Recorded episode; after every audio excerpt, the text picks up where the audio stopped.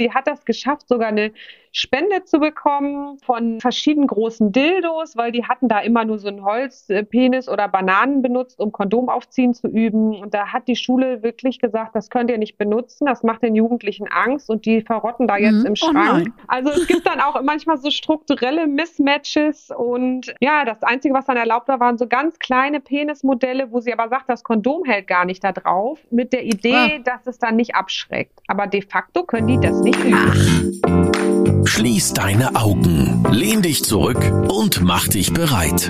Orions Sexpertin Birte beantwortet jetzt deine Fragen im QA und mit spannenden Gästen rund um Liebe, Lust und Leidenschaft. Und du bist natürlich mehr als willkommen.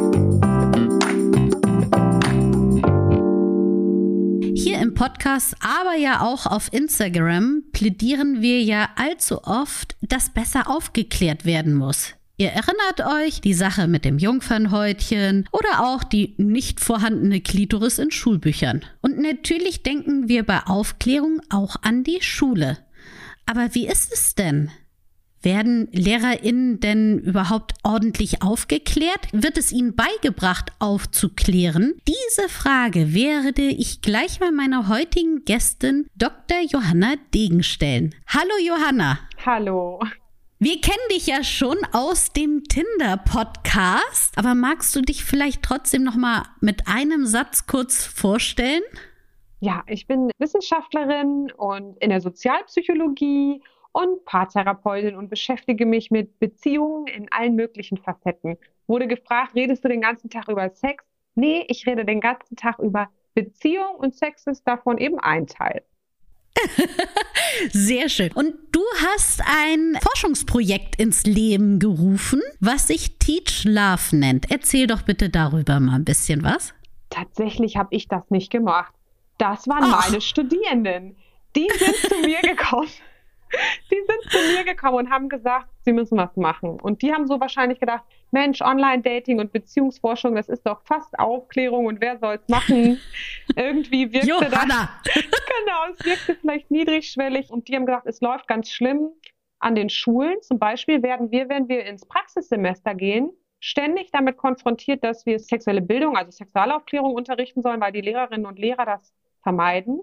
Und wir sind damit überfordert, wir haben das gar nicht mach was. Ach so, das sind, darf ich noch mal ganz kurz da einhaken? Also die Studierenden, die studieren wahrscheinlich in den meisten Fällen auf Lehramt. Und wenn die, wenn ich das richtig verstanden habe, gehen die an Schuhe, also wenn sie ihr, ihr Referendariat nennt man das ja, also so kenne ich das, ist, nennt man das so, ja, ne? An den Schulen machen, dann denken sich die LehrerInnen dort, ah, ha, es steht mal wieder Sexualunterricht an, puh, habe ich ja, äh, hm, liegt mir ganz schwer im Magen. Wer könnte das machen? Der oder die Referendarin, richtig? Ja, und sogar noch schlimmer sozusagen, die im Praxissemester. Wenn man Lehramt studiert, geht man mehrmals im Studium in die Praxis und unterrichtet zur Probe und schon da. Was? Die sind ja dann gerade mal, ich glaube, ein, zwei Monate dann an so einer Schule? Genau. Mhm. Und da freut man sich, oh. Mensch, oh. du bist doch jung sozusagen näher dran, mach du das doch mal gerne. Aber es ist ja so, also nicht nur, dass es schade ist, dass dieses wichtige Thema dann sozusagen von einem Neuankömmling unterrichtet wird. Es ist ja auch so, dass wenn ich also wenn ich mich gerade so da reinversetze, bin ich ja froh, wenn ich in dem Moment als Lehramtsstudie überhaupt klarkomme, dass ich gerade unterrichte. Das ist tatsächlich so. Also als sie mir meine Studierenden, die mir das gesagt haben, habe ich erstmal gefragt, sag mal, das könnte ja auch Gossip sein, ne? Weiß man ja immer nicht. vielleicht ist das ein Einzelfall, vielleicht ist das auch so ein bisschen so die Narrative, ja. die man gern erzählt. Und dann haben wir eben gesagt, okay, wir gucken uns das an. Dann, okay, wenn das so ist, dann machen wir jetzt ein Forschungsprojekt. Dann gucken wir mal. Und ehrlich ja. gesagt, das, was ich dann gesehen habe beim Gucken, das war so berührend und so krass, dass das jetzt wirklich ein großes Projekt geworden ist, was wir ja auch ganz lange Zeit mit einem Team aufgebaut haben, wo alle pro bono gearbeitet haben. Ich sage das immer wieder gerne. Ne? Wissenschaftler, mhm. Therapeuten, äh, Doulas, Hebammen. Und das lag daran, dass wir das gesehen haben, was da abgeht in den Schulen, wo vor allen Dingen Lehrerinnen und Lehrer in Notlagen sind. Das ist nicht, weil mhm. die nicht wollen, sondern die wissen nicht, wie die damit umgehen sollen. Okay. Was hast du denn so herausgefunden? Fangen wir doch mal vielleicht mit dem Unterrichtsmaterial an. Ja, also das Unterrichtsmaterial, auf das auch zurückgegriffen wird. Also zum einen ist es oft politisch eingefärbt oder auch religiös. Manchmal vom Weißen Kreuz habe ich Unterrichtsmaterial gesehen an einer Schule. Das wurde jetzt eingesetzt. Da steht drin, auch Christen schauen Porno. Das kann man sich ja gar nicht ausdenken. Upsi! Aber das, was wir am meisten sehen, ist einfach eine reduktionistische Herangehensweise. Also wir müssen es unterrichten und viele wollen das ja auch gut machen. Also die sind motiviert, aber dann macht man eben lieber nur Organe, Fortpflanzung und wie man nicht krank wird. Ja. Mhm. Das ist sozusagen noch safe. Und das Material, was man dazu benutzt, ist eben, sind Biobücher. Das sind Skizzen, wo die Schamlippe ist so ein straffer Halbmond und mhm. Klitoris gibt es nicht. Jetzt gibt's, nee, Klitoris gibt es ja. nicht oder ist so eine kleine Kugel und das sind eben so skizzenhafte Zeichnungen und dann macht man eben das, was man machen muss und den Rest vermeidet man. Und gibt es auch ganz absurd, also bis zu absurden Anekdoten. Sollen wir eine Anekdote erzählen? Auf jeden Fall. Also bis hin zu, es gibt eine Schule in Schleswig-Holstein.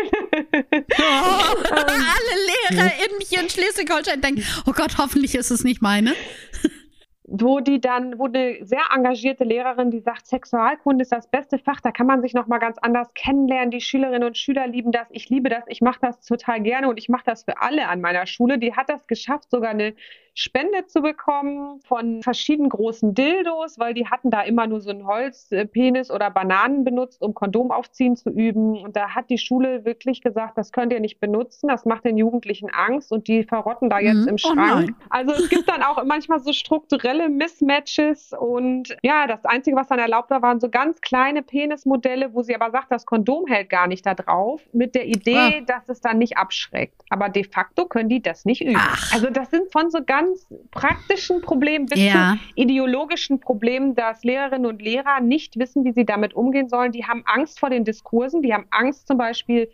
falsch zu gendern, die haben Männliche mm. Lehrer haben Angst, weibliche Schülerinnen aufzuklären und sagen, ich würde denen gerne sagen, du musst, kannst deinen Körper lieben, fass dich überall an, aber da bin ich ja mit einem Bein im Knast. Die haben totalen ja. Stress. Und es wird dann so gesagt, ja, es soll also fächerübergreifend und sexpositiv unterrichtet werden. Aber was das dann heißt, das kann, da ist ein Riesenspielraum und oft sind die Lehrerinnen und Lehrer nicht ausgebildet und dann kommt eben alles Mögliche dabei rum an Strategien. Mhm. Also ist das denn überhaupt irgendwie ein, hm, ein Kurs, der an der Uni belegt werden muss, kann, soll? Leider nicht. Also man hat dann, wenn man Lehramt studiert und man ist an einer Uni wie jetzt bei uns und man äh, findet mich im Programm, dann hat man Glück. Es gibt noch eine ja. andere Person in Sachkunde. Ich glaube, wenn man Sachkunde oder Bio studiert, dann hat man es, wenn man Glück hat, aber auch nicht alle. Dann hat man aber das okay. Theologische. Aber dass man jetzt zum Beispiel bei Psychologen etwas über die Diskurse, über das Selbst, über Identität, dass man sowas hat, ist reines Glück. Und wir haben auch Messungen dazu in Deutschland. Also 89 Prozent geben an, dass sie es gar nicht im Studium hatten. Und oh. nur drei Prozent geben an, dass sie sich kompetent fühlen, sexuelle Bildung zu unterrichten.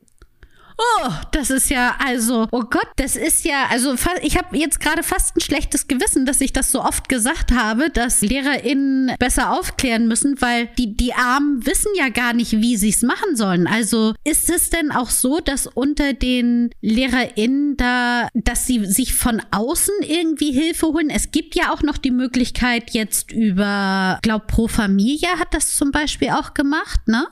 Ja, es gibt verschiedene Drittanbieter, nenne ich das mal, so Pro Familia ja. und die Petze. Die Petze macht auch sehr schöne Sachen und so Schwangerschaftsverhütungszentren zum Beispiel, die bieten an, in Schulen zu kommen. Es gibt ja auch so freischaffende Sexualpädagogen, die das mal anbieten. Und da gibt es eben dann bessere und schlechtere Angebote, die haben wir uns auch angeguckt. Mhm. Vom Redekreis mit Häkelorganen, die da rumgeschmissen werden, oh. bis zu ganz tollen präventiven Kursen.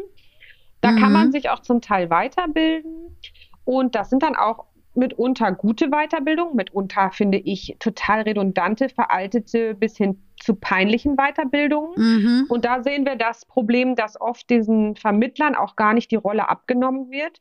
Es gibt zwei, zwei Schnittstellen sozusagen, dass man einmal das Gefühl hat, Die Vermittlungsperson der Erwachsenenbildung ist zum Beispiel nicht auf dem neuesten Stand der Forschung. Also die weiß dann vielleicht mhm. gar nicht genug über Online-Dating, Pornokompetenz, aktuelle Diskurse auf Social Media, Verhärtung zwischen den Geschlechtern. Die versucht zum Beispiel Homophobie mit Anti-Homophobie zu bekämpfen. Das ist aber schlicht Unsinn. Das muss man ganz, ja. das muss man mit Positiventwürfen machen. Und da ist dann keine Glaubwürdigkeit. Und die andere Schnittstelle ist die Vermittlerrolle in den Schulen, wo die Jugendlichen dann der vermittelnden Person auch glauben müssen, dass das so, dass da eine Wahrheit dran ist, dass die kompetent ist. Und beides ist nicht so ganz ohne. Und ja. da kommen wir auch in so diskursiv schwierige Situationen, weil wir wollen natürlich inklusiv sein und niemanden schämen. Aber wenn die Jugendlichen sagen, die Person sieht gar nicht aus, als hätte die selber schon mal jemals, dann glauben die der ah. nicht. Und dann kommen ja. wir in was richtig politisch Schwieriges, weil dann müssen wir sagen, sind wir bereit, Aufklärung zu opfern, um inklusiv gegenüber Aufklärerinnen zu sein? Und da ist natürlich, das ist eine harte Stellschraube. Aber wichtig.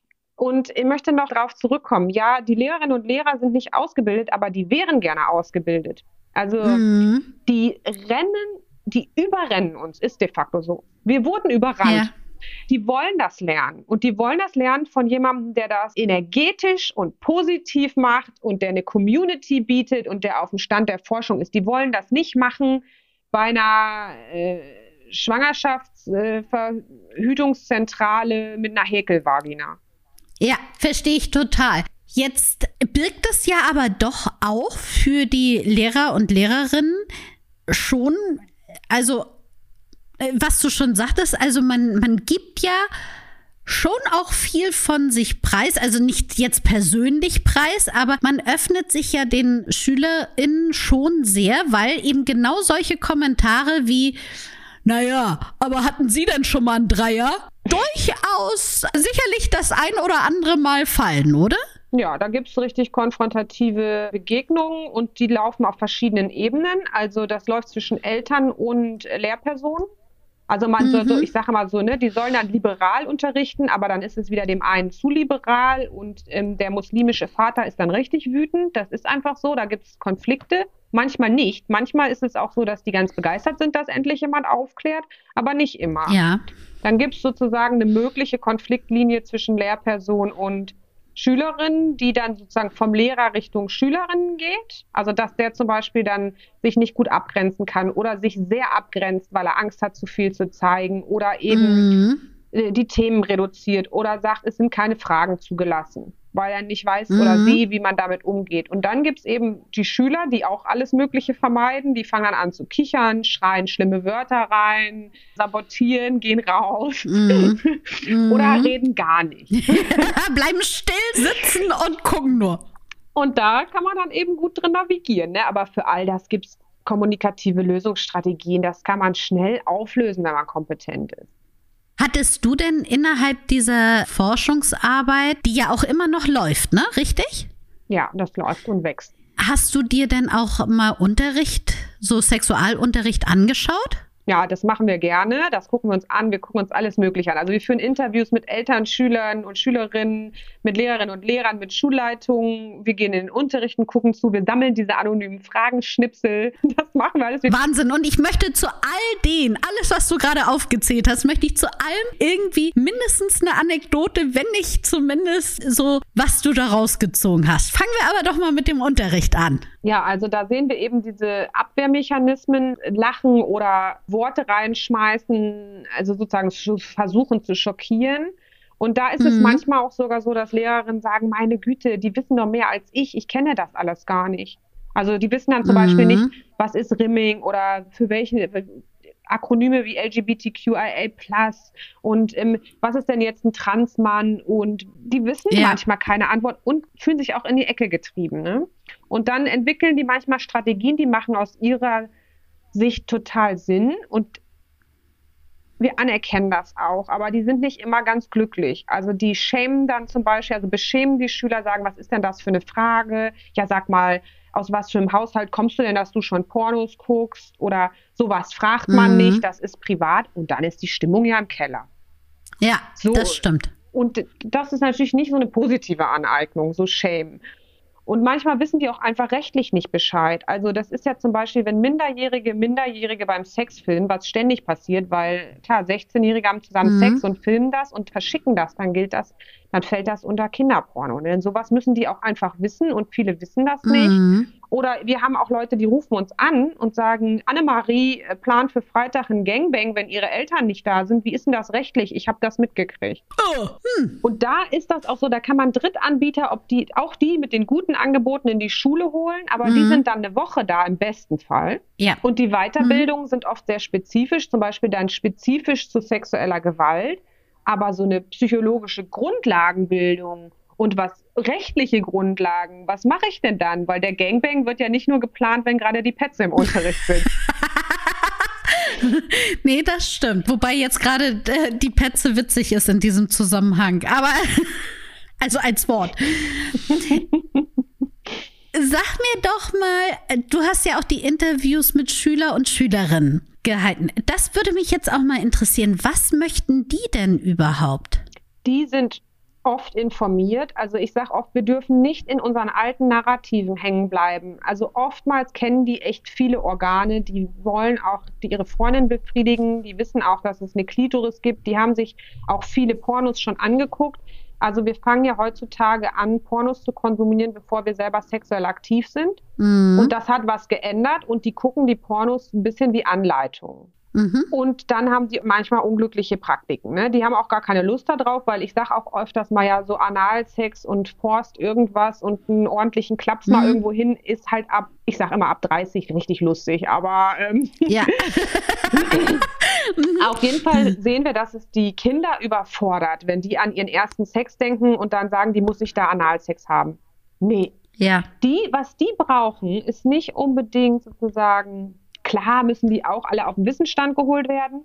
Ja. Aber was deren Problem ist, ist, dass die da drin navigieren müssen. Was will ich und wie kriege ich Kontakt zu meinem eigenen Körper und zu meiner eigenen Lust, wenn ich in einem gesellschaftlichen Diskurs bin, wo alles geht und Druck herrscht, exotisch mhm. zu sein. Also die fühlen, und das ist auch, ähm, äh, ja, ist so, so ein Druck, das muss jetzt wahnsinnig außergewöhnlich alles sein. Das darf nicht gleichförmig sein. Es ist super uncool und eine blöde Sexualität, wenn ich nur Dienstags und Donnerstags Missionar mache. Aber wenn jetzt mhm. alles so wahnsinnig exotisch sein soll, was will ich denn dann? Ja. Wo bin ich da drin? Und wie kann ich diese ambivalenten Diskurse einordnen? Also die sagen dann zum Beispiel, ja, unsere Lehrerin sagt, Frauen sind liberalisiert und können schlafen, mit wem sie wollen, solange es Spaß macht. Ist ja auch soweit so schön, ne? Ja. De facto befinden wir uns mitten in der Remoralisierung und Frauen werden vermehrt stigmatisiert für wechselnde Sexpartner. Und wenn ja. wir nicht, wenn wir nicht, da bin ich jetzt auch sehr ernst, muss ich sagen, wir müssen auf dem Stand der Forschung bleiben um, und metatheoretisches Wissen mitbringen, um das einordnen zu können. Dann können wir sagen, Mädels, das ist eines das Ideal und das stimmt auch. Aber wenn ihr jetzt mit der ganzen kleinen Stadt Sex habt, dann gibt es auch andere Folgen, ob wir die jetzt schön finden oder nicht. Also wir können sozusagen das, mhm. das Schwierige nicht einfach außen vor lassen. Die brauchen Hilfe zu navigieren, weil es ja auch verwirrend ist. Es gilt gleichzeitig. Ja. Also Jugend heißt, exotisch zu sein und mit vielen Menschen aktiv zu sein und zu feiern. Und wenn du es machst, heißt es, du kannst mitunter in einer Kleinstadt stigmatisiert werden. Beides stimmt. Und da brauchen die Erwachsenen. Naja, es ist ja so, dass grundsätzlich in der Jugend man ja so zwei Pole in sich trägt. Wie du schon richtig sagtest, auf der einen Seite möchte man irgendwie auffallen, aber auf der anderen Seite auch nicht. Also man möchte ja ähm, schon in der Masse, also das fängt ja an mit den Klamotten oder ähnliches, dass man ja schon so mit diesen Bildern gleichförmig sein möchte, aber jeder fühlt ja für sich schon, oh, ich muss ganz unbedingt individuell, exotisch, wie du es nennst, sein? Also Zugehörigkeit ist gerade in der Jugendphase ist insgesamt wichtig übers Leben. Aber in der Jugendphase ist das wirklich exorbitant wichtig, weil man sich vom Elternhaus ablöst und man braucht eine Identität, mhm. die man sich über Peer-Zugehörigkeit baut. Und es ist aber sozialpsychologisch so, dass wir alle unsere Identität darüber bauen, zu wem wir uns dazuzählen und sozusagen so ähnlich dem Prototyp dieser Gruppe sind wie möglich und uns innerhalb der Gruppe, aber auch individuell von anderen abgrenzen. Das sind immer diese zwei mhm. Bewegungen. Und dann kommt das nächste noch oben drauf. Und das müssen Lehrerinnen und Lehrer und Sozialarbeiterinnen und alle Menschen auch wissen. Gruppen sind hierarchisch, also Gruppen sind nicht interessensfrei und das heißt, sie treten nach unten. Und da ja. braucht man Anleitung und zum Beispiel ist das dann so, dass sich Homophobie zurückbildet, wenn wir, nicht wenn wir sagen, ihr müsst euch alle lieb haben, dann springen die auseinander. Das funktioniert nicht so einfach, sondern das ist eine Suche nach männlicher Identität. Wir müssen also mit einer neuen männlichen Identität arbeiten. Was ist Maskulinität? Wie kann es gehen? Und dann geht die Abwertung des Weiblichen, die einhergeht mit Homophobie, zurück. Und das muss man einfach nur wissen und dann macht's Spaß. Es macht doch Spaß, über Maskulinität zu reden. Okay, jetzt nochmal, ich bin, ich bin jetzt Schülerin einer Schule und da steht jetzt, ich bin 16. Na, ich bin 15. Also ich bin dann noch nicht, vielleicht eher 14, 14, 15. So, und dann steht ein, äh, ich sag jetzt mal, ich sag jetzt mal ein Lehrer da vorne und sagt so, heute wollen wir über Sexualaufklärung reden. Wie kann der mich denn abholen, dass ich nicht in dem Moment denke, oh, was will der mir denn jetzt erzählen? Ich sag immer, wenn Lehrerinnen und Lehrer selber sich vertrauen, die wissen, dass sie kompetent sind und sind zuversichtlich, mhm. dann merkt man das. Wenn die selbst ja. unsicher sind, abwertend sind, die, wenn die sagen, die Jugend ist ja eh sexualisiert, da soll doch mal wer anders machen, die gucken ja alle nur Pornos, das merkt man. Sogar Hunde merken, ja. wenn wir beim Streicheln auf ein Handy gucken. Dann werden auch, also ich sag mal, das, das Unbewusste sieht das Unbewusste. Wir müssen an unserer Haltung arbeiten. Anerkennend, explorierend, abwartend. Ruhe mitbringen und sich selber vertrauen und gebildet sein. Das kommt davon, wenn ich gebildet bin, wenn ich mich auskenne. Ja. Und dann habe ich ein selbstbewusstes Standing. Und dann hören die gerne zu. Die wollen ja lernen. Aber das ist ja ganz, ganz essentiell. Also auch als Person, als Mensch im Bereich Sex, wenn ich aufgeklärt bin, dann weiß ich ja, was ich für Möglichkeiten überhaupt schon mal habe. Und dann muss ich die nur noch für mich wenn ich genügend Vertrauen in mich selber habe, abschätzen, möchte ich das oder möchte ich das nicht. Also erstmal muss ich ja wissen, was bietet mir das Buffet? Wir haben schon in der letzten Folge ja über Essen geredet. Ich mach das mal hier wieder. Also, ne, ist ja der Klassiker. Ein Buffet kann mich überfordern. Ich mach den Teller ganz voll und hab nach fünf Bissen aber keinen Hunger mehr und bin auch eigentlich überfordert. Wenn ich aber vorher, wenn ich mir das erstmal anschaue, das Buffet, mir dann überlege, was davon könnte ich auf meinen Teller füllen, vielleicht erstmal nur eine Sache, klein, ausprobiere, lieber öfter laufe, das, was Mutti ja schon immer gesagt hat, dann lerne ich ja viel besser mit dieser Masse an Möglichkeiten umzugehen. Trotzdem ist es ja wichtig, dass ich das Buffet kenne. Weil wenn ich jeden Tag nur Kartoffelpüree bekomme, dann wird mir ja nie klar sein, dass Sushi eigentlich eine geile Sache ist. Ja, also was wir ganz strikt lehren, ist, dass wir den Jugendlichen viel zutrauen. Und wir wollen die auch gar nicht in eine Position. Ich sage mal, die Lehrerinnen und Lehrer müssen ihre Position und Bewertung kennen, aber ja nicht, wir müssen alles vermitteln. Wir bilden in allen Diskursen aus. Ich habe auch eine Haltung, aber ich bilde in allen mhm. Diskursen aus. Ich bringe denen auch bei, wie alles. Ich bringe alles ja. bei und dann sage ich immer, sie brauchen eine begründete, kompetente Haltung und keine Berührungsangst, was auch darzustellen, was ja aber nicht ihre persönliche Überzeugung sein muss. Mhm. Sodass wir dann sagen, die Jugendlichen können dann eine begründete Haltung entwickeln. Sie kennen die Dinge und sie können dann selbst entscheiden. Wir sagen nicht, guck kein Porno, guck nur ethischen Porno, guck nur feministischen Porno. Wir stellen aber alles da und sagen, wobei fühlst du dich denn gut? Was wär's für dich? Mhm. Also so wie man kann natürlich sagen, ich habe eine Fischallergie, deswegen esse ich kein Sushi. Oder man kann feststellen, ah nee, Fisch so grundsätzlich ist nicht meins.